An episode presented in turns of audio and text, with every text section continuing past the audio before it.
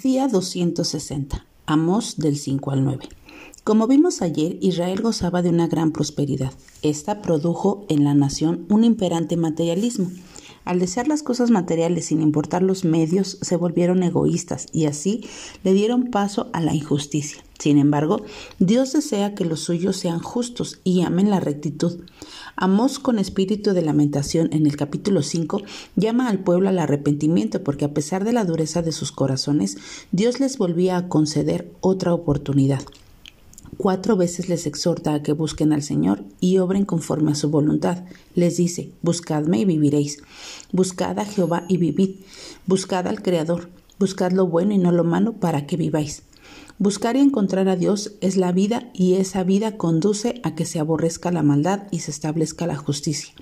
El pueblo despreció este llamado, escogiendo literalmente la muerte, en consecuencia el día de Jehová llegaría. En este contexto, esta expresión significa día de juicio. Como ya vimos, Asiria sería el instrumento a usar para la ejecución de dicha sentencia. En el capítulo 6 el profeta remete contra Judá e Israel. Los nobles y principales, reposados y confiados en sus riquezas, lujos y comodidades, no pensaban ni se afligían por el pueblo abrumado con muchas necesidades.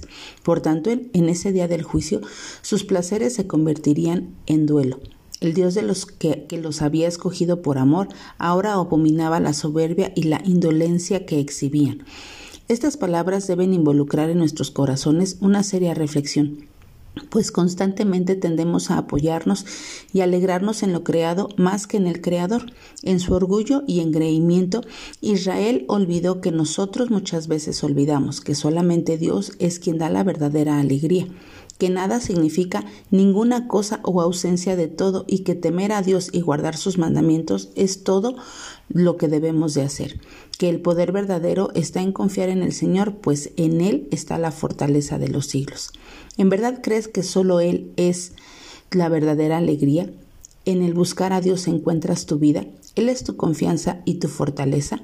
En los capítulos 7, 8 y 9, aquí Amós describe sus cinco visiones cuyos significados apuntan al juicio y la destrucción. Nosotros, al igual que el profeta, tenemos el privilegio de apelar e interceder por otros ante Dios. Orar es nuestra responsabilidad. Levantar a la gente delante del Señor. Aunque veamos cómo Dios envía merecidos castigos por causa del pecado, no dejemos nunca de interceder.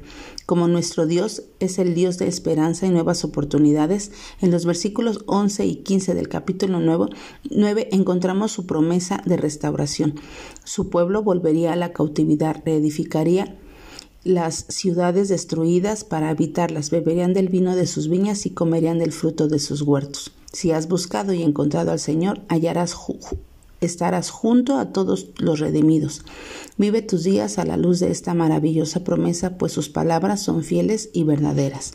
Haciéndolo tendrás la verdadera alegría, el verdadero todo y la verdadera fortaleza.